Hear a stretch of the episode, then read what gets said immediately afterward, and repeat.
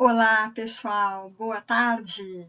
Eu sou a professora Thais, da área de Linguagem e Sociedade aqui da Uninter. Sou professora do curso de Letras e eu vim aqui para falar um pouquinho com vocês sobre um assunto que é bem divertido, que eu gosto muito, que são as expressões populares da língua portuguesa. O que acontece muitas vezes é que nós usamos essas expressões sem sabermos exatamente de onde elas vieram, o que elas significam, né? E então a minha, a minha intenção aqui agora é conversar com vocês e passar um pouquinho sobre o que são essas expressões, de onde elas vieram e né, como é que a gente usa no dia a dia essas expressões. É, vamos, vamos acompanhar aqui comigo a, essa viagem né, pela, pela língua portuguesa. Olá, professora Daisy, obrigada pela presença. Obrigada pela presença de todos vocês que estão assistindo. Espero fazer um programa divertido, leve, descontraído para vocês. Ok? Eu tenho certeza que todo mundo aqui já pagou um mico, né? Da onde será que vem essa expressão pagar mico? Será que vocês sabem? Todo mundo aqui deve ter jogado mico já quando pequeno. Né? Eu joguei muito mico. E como é que era o jogo do mico? Segundo o dicionário AIS, o pagar mico é você passar por um vexame, né? passar é, por um, uma situação de constrangimento.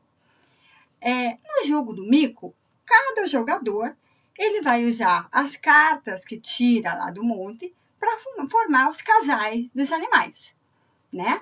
Quem fica com a carta do mico preto, que é um mico que não tem um par, ele vai perder a partida, né? Quem perde a partida automaticamente vai ter que pagar uma prenda, como a gente fala às vezes, né? Uma peça e um castigo, como os meus colegas é, da, da infância faziam. Nós tínhamos que é, pagar mico. Então, a expressão pagar mico vem daí, vem lá do jogo do mico. É, eu tenho certeza também que vocês devem ter aquele amigo, colega de trabalho, professor, não contem, professor que é chato de galocha. O que será que é aquele professor chato de galocha, aquela pessoa chata de galocha? É, chato sempre existiu e vai existir, né? Mas as galochas, elas eram utilizadas para proteger os calçados das pessoas. Lá na antiguidade, é, essas galochas eram utilizadas para proteger os calçados das pessoas, para reforçar. Então, a ideia do chato de galocha é aquele chato reforçado. É aquele chato que é chato mesmo, que é chato pra caramba. Ok? É... Olá, professora Maristela, que bom que você está aqui conosco também. Que beleza! Olha só, a próxima expressão que eu vou trabalhar com vocês é a preço de banana. Em tempos de coronavírus é meio difícil a gente encontrar coisas a preço de banana, não é mesmo? O que será que quer dizer essa expressão a preço de banana? Da onde vem a expressão a preço de banana? Essa expressão, ela vem lá da antiguidade também, na época do descobrimento do Brasil, as bananas eram muito comuns em solo brasileiro. Né? Tínhamos muitas bananas, tinha muita, é, muitas frutas aí disponíveis e elas custavam muito barato no mercado. Né? E essas bananas cresciam sem que ninguém tivesse que plantar as bananas.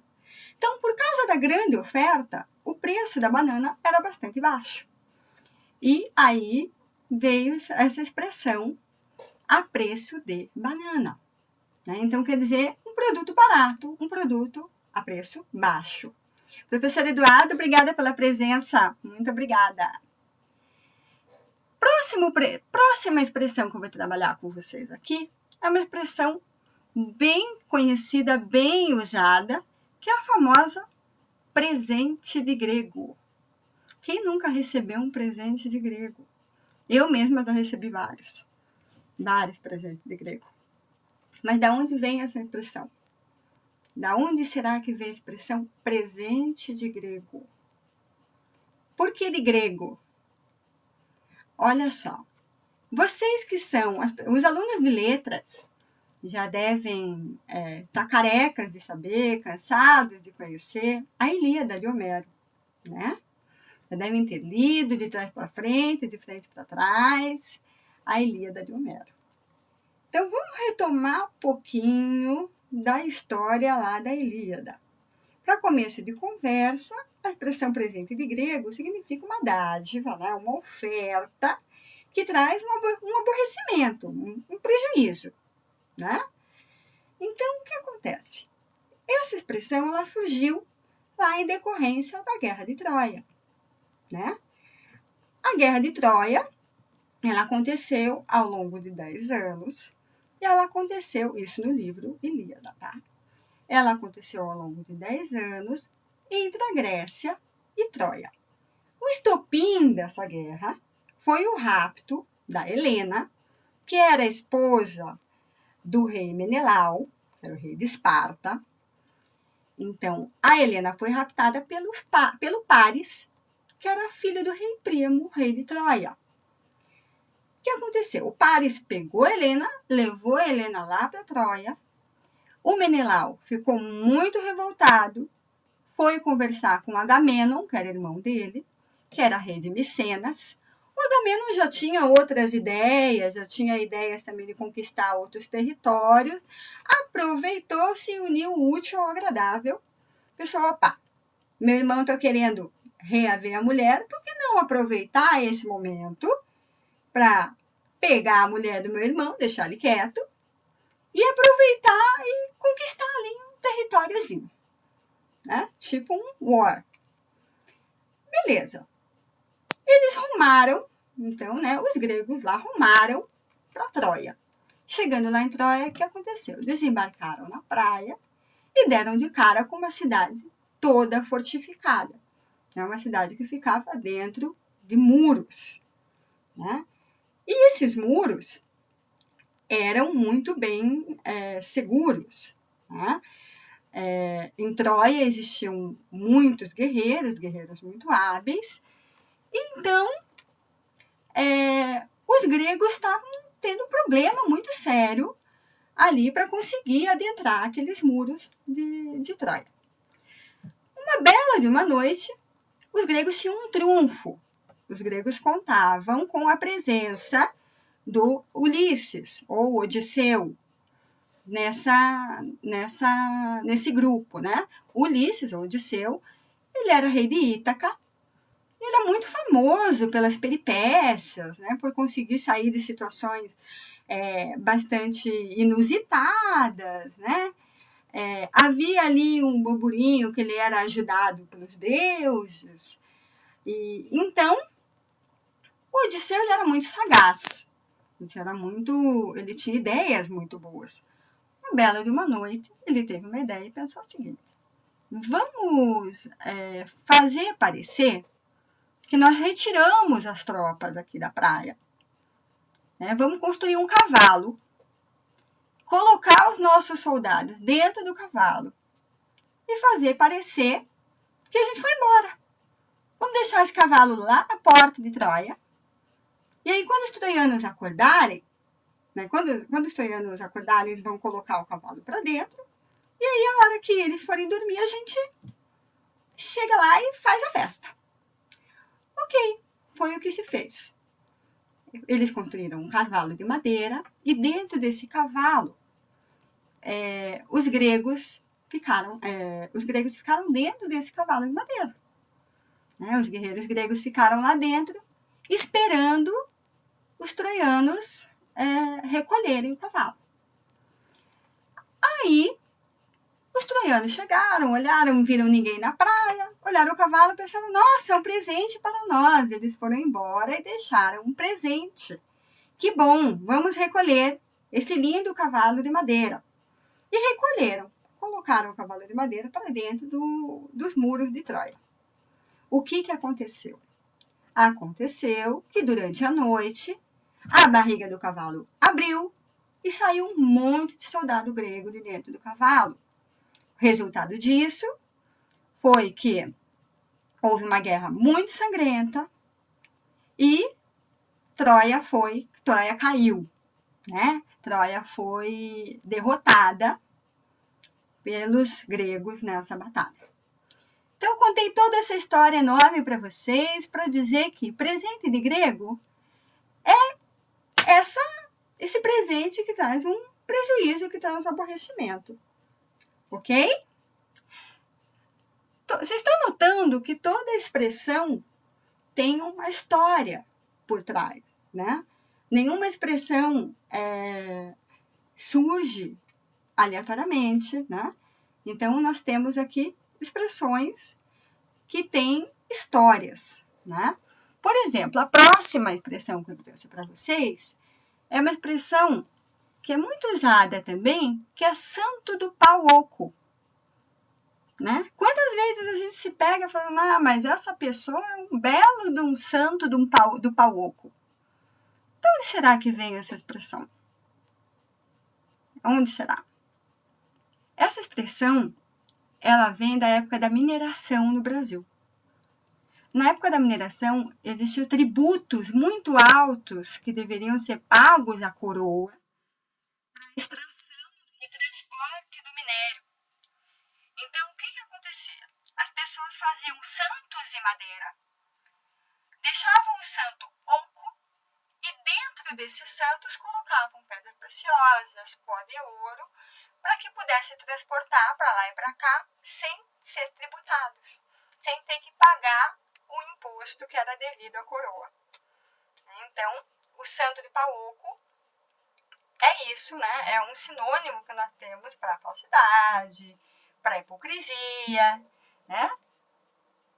A próxima expressão que eu trouxe para vocês aqui é ovelha negra. E não tem uma ovelha negra na família, né? Eu acho que todo mundo deve ter uma ovelha negra na família. Vou dizer para vocês, a minha sou eu. Tô brincando. É, então, assim, a expressão ovelha negra, ela é usada para denotar aquela pessoa que é diferente das outras, né? uma pessoa que pensa diferente dos outros, é, o filho que é mais rebelde, né? A pessoa que tem uma ideia que não se encaixa com as ideias é, dos demais, né? Mas essa expressão, ela surgiu com o pastoreio. É, na época do pastoreio, se, se, criavam muitas ovelhas, né? E nasciam muitas ovelhas brancas. Em algumas situações, nasciam as ovelhinhas negras. Essas ovelhas negras, elas tinham um custo, é, elas eram desvalorizadas, porque a lã negra, ela não é possível, não é possível ser tingida. Então, ela, ela era comercializada a um preço mais baixo, ou então era sacrificada por algum motivo. Algumas religiões ainda têm, é, algumas religiões atribuíam um caráter é, negativo aos animais é, pretinhos, aos animais negros, né? Por exemplo, o gato preto, a ovelha, a ovelha negra, esses animais eram sacrificados. Né? Algumas, algumas religiões atribuíam um caráter de maldade a esses animais. Então, é, esta é a origem da expressão ovelha negra. A outra expressão que eu trago para vocês aqui é o rodar a baiana. Rodar a baiana não é uma expressão que vem da Bahia. Quando eu converso com as pessoas sobre algumas expressões assim, é, não, mas essa vem da Bahia. Não, gente, não vem da Bahia. Essa, essa expressão é uma expressão que foi criada lá no Rio de Janeiro mesmo, nos primórdios do Carnaval do Rio. É, vocês sabem que nos desfiles de escola de samba tem a ala, a ala das baianas, né? Na ala das baianas, o que, que acontecia? é, tinha vários outros participantes das escolas de samba que chegavam perto da ala das baianas e davam beliscões nas baianas. Com o tempo, isso começou a irritar, né? As baianas ficaram meio revoltadas. É, com o tempo, o que, que, se passou a ser feito? O, as pessoas lá, os dirigentes das escolas de samba, passaram a colocar pessoas é, que faziam capoeira disfarçadas de baiana ali na ala das baianas. Então, toda vez que vinha um homem, que vinha alguém beliscar a baiana, os homens que estavam disfarçados davam um golpe de capoeira, que era um rodopio. Para quem estava assistindo, era só um rodar de baiana, né? E não, é, não era nada. Eles não percebiam que era um, um, um gesto para repelir né, um tipo de, de agressão, de, de, de violência que estava acontecendo ali. É, então, o rodar a baiana, ela ficou bem conhecida, né, por isso, por essa história. A outra expressão que eu trouxe para vocês é a tal da expressão olha o passarinho. Todo mundo fala, né? A gente ainda fala. Quando não fala X, fala olha o passarinho. A pessoa tá lá com a câmera, olha passarinho. Você fica procurando, mas que porcaria de passarinho você tá falando? Que não tem passarinho nenhum aqui, né? Mas lá nos primórdios da fotografia tinha passarinho. Por quê? As fotografias, quando, quando as máquinas começaram a ser, a ser feitas, quando a fotografia foi inventada, é, as máquinas não tinham muita tecnologia.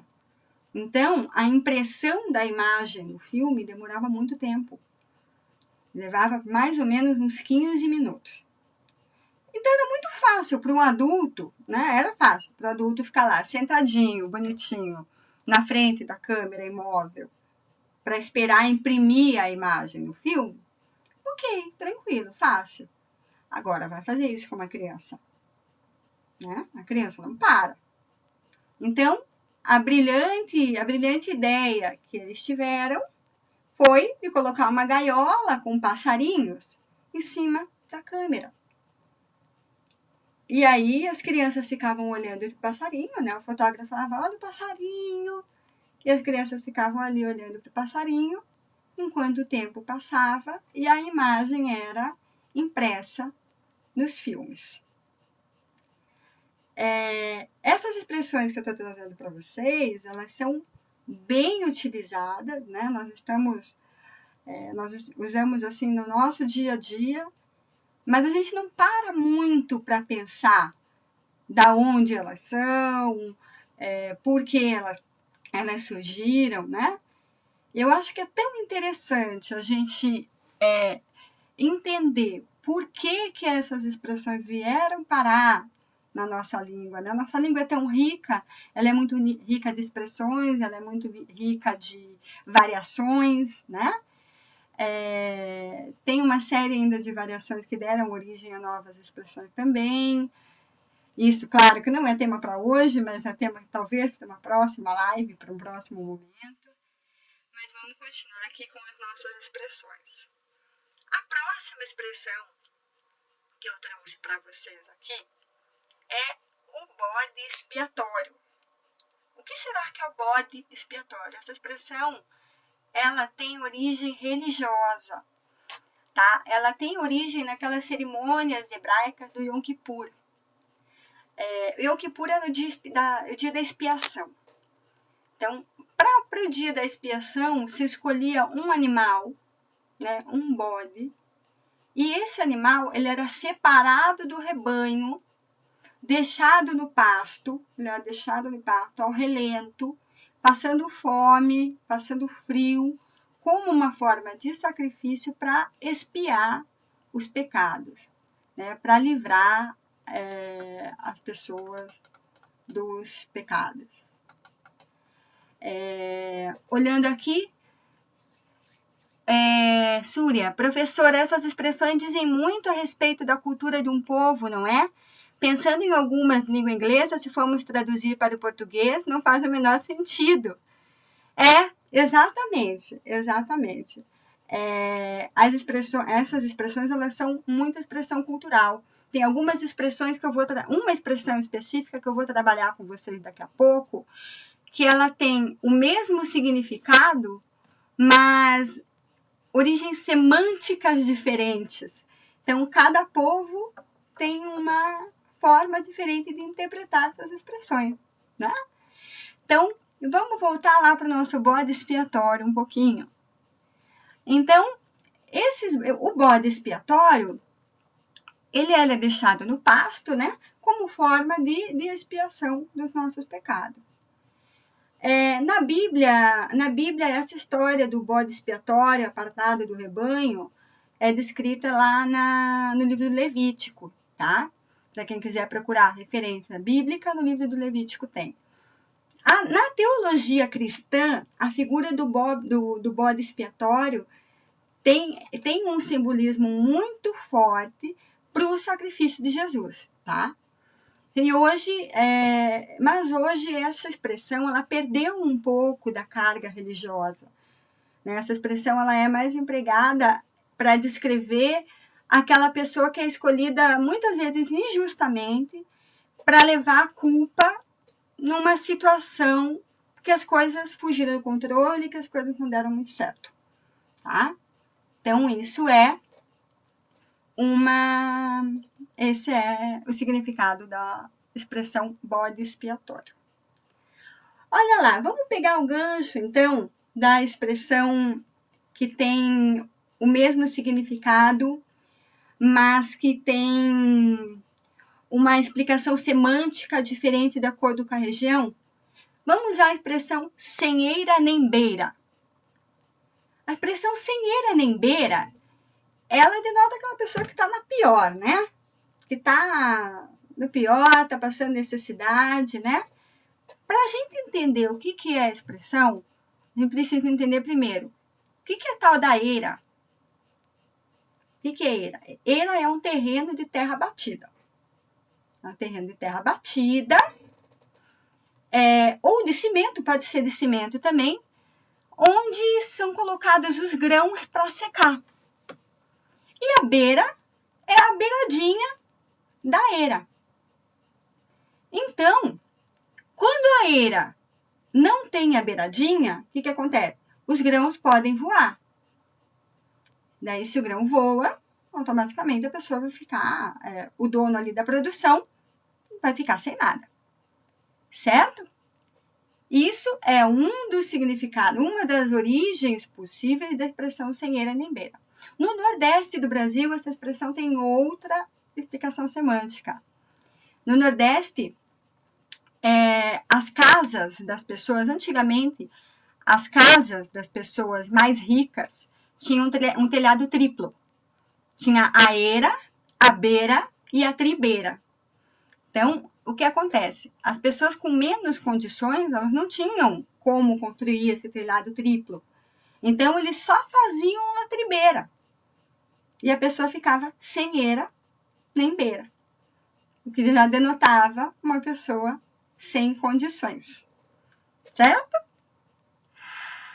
Eu não quero me, me, me alongar muito, porque eu me empolgo com essas expressões, mas tem pouquinhas ainda para a gente ver. É, a próxima expressão que eu trouxe para vocês é a tal da expressão motorista barbeiro. É, será que na cidade de vocês tem muitos motoristas barbeiros? Aqui em Curitiba tem um monte, viu? Eu, aqui em Curitiba a gente vê motorista barbeiro a todo momento, né, numa numa uma quantidade absurda. Mesmo na quarentena, dá um jeito de ter motorista barbeiro na rua. Da onde vem essa essa expressão motorista barbeiro? Essa expressão, ela vem lá do século XIX e ela vem lá de Portugal. Na verdade, a expressão motorista barbeiro é uma adaptação, tá? Mas a origem dela vai, vai remontar a Portugal. Como assim, professora? Em Portugal, no século XIX, os barbeiros não faziam só corte de cabelo, não. Barbeiro era tipo bombril, assim. Barbeiro fazia vezes de dentista, ia lá, tirava um dente que estava caindo, ele cortava um calo. Esse tipo de serviço o barbeiro fazia. Mas pelo fato do barbeiro não ser especialista, não saber, né, exatamente como fazer isso, o serviço não ficava lá essas coisas. Então, é, lá em Portugal se usava o coisa de barbeiro, essa coisa de barbeiro. Né? Faz uma coisa que não é muito, é, muito, muito bem feita. Né? Aí aqui no Brasil, o que acontece? O motorista barbeiro é um motorista que não dirige muito bem, né? Que não sabe dirigir muito bem. A outra a próxima expressão que eu trouxe para vocês aqui é uma expressão chamada dar com os burros na água. Quem nunca deu com os burros na água aqui? Né, tinha um monte de expectativa, chegou lá e deu com os burros na água. É, essa expressão também é lá do Brasil Colônia, tá? É, quando se utilizava burros para transportar a produção de ouro, produção de café. E daí o que acontecia? Muitas vezes os animais, os animais eles passavam por uns caminhos difíceis, passavam por, por riachos, por caminhos uh, alagados, e eles morriam afogados. Então, é, essa expressão que denota um grande esforço para conseguir alguma coisa e no fim não tem sucesso, ela vem daí, né? Daí, dar com os burros na água. É, acho que dá tempo da gente ver uma última expressãozinha antes de, de encerrar. E daí eu quero ouvir do Alain, quero que o Alain me diga da onde que vem o, o ficar a ver navios. Tenho, eu tenho uma vaga, uma vaga impressão de onde vem essa expressão, viu? uma vaga impressão. Mas eu vou continuar com essa enquanto isso me responde. Então, é, a expressão que eu quero trabalhar com vocês agora, a última, é a casa da mãe, da mãe Joana. Quem nunca ouviu da mãe, do pai, da avó? Mas isso aqui não é a casa da mãe Joana. O que é a casa da mãe Joana? Casa da mãe Joana segundo o. Vamos voltar lá um pouquinho na história. Meus colegas de história, que me perdoem se eu estou cometendo algum erro muito, muito crasso. Não, mas acho que não, eu pesquisei pesquisei, tá, gente? É, a, o, o historiador Câmara Cascudo, ele fala um pouco da, da Joana I, da rainha de Nápoles. É, ela foi expulsa, ela foi enviada para Avignon, na França, porque ela não era muito. Ela vivia de uma forma meio sem regras, assim. Quando ela chegou em Avignon, a primeira coisa que ela fez foi legalizar todos os bordéis da cidade. Ela legalizou a atividade de todos os bordéis e ela criou uma série de regras para impedir que os frequentadores agredissem as prostitutas que trabalhavam nesses bordéis. Então, em Portugal se usa a expressão passo da mãe Joana, né? Que, que passou a significar assim, lugar onde as pessoas fazem o que elas querem. É, e aqui no Brasil a gente é, adotou a casa da mãe Joana. Gente, infelizmente nós estamos nos encaminhando para o final da nossa live. Eu espero que vocês tenham gostado. Eu gostei bastante de estar aqui com vocês, tá? Na próxima quarta, nós temos mais uma edição do Por Dentro da Língua. Vocês vão aprender muito mais coisas. nossa proposta é fazer para vocês um programa super leve, super descontraído, com curiosidades sobre a língua. Qualquer dúvida que vocês tenham, sugestões, podem mandar para a gente, ok? Gente, obrigada pela presença. E fiquem em casa, viu? Essa é a lição que eu deixo para vocês agora. Fiquem em casa. Tchau, pessoal. Até a próxima.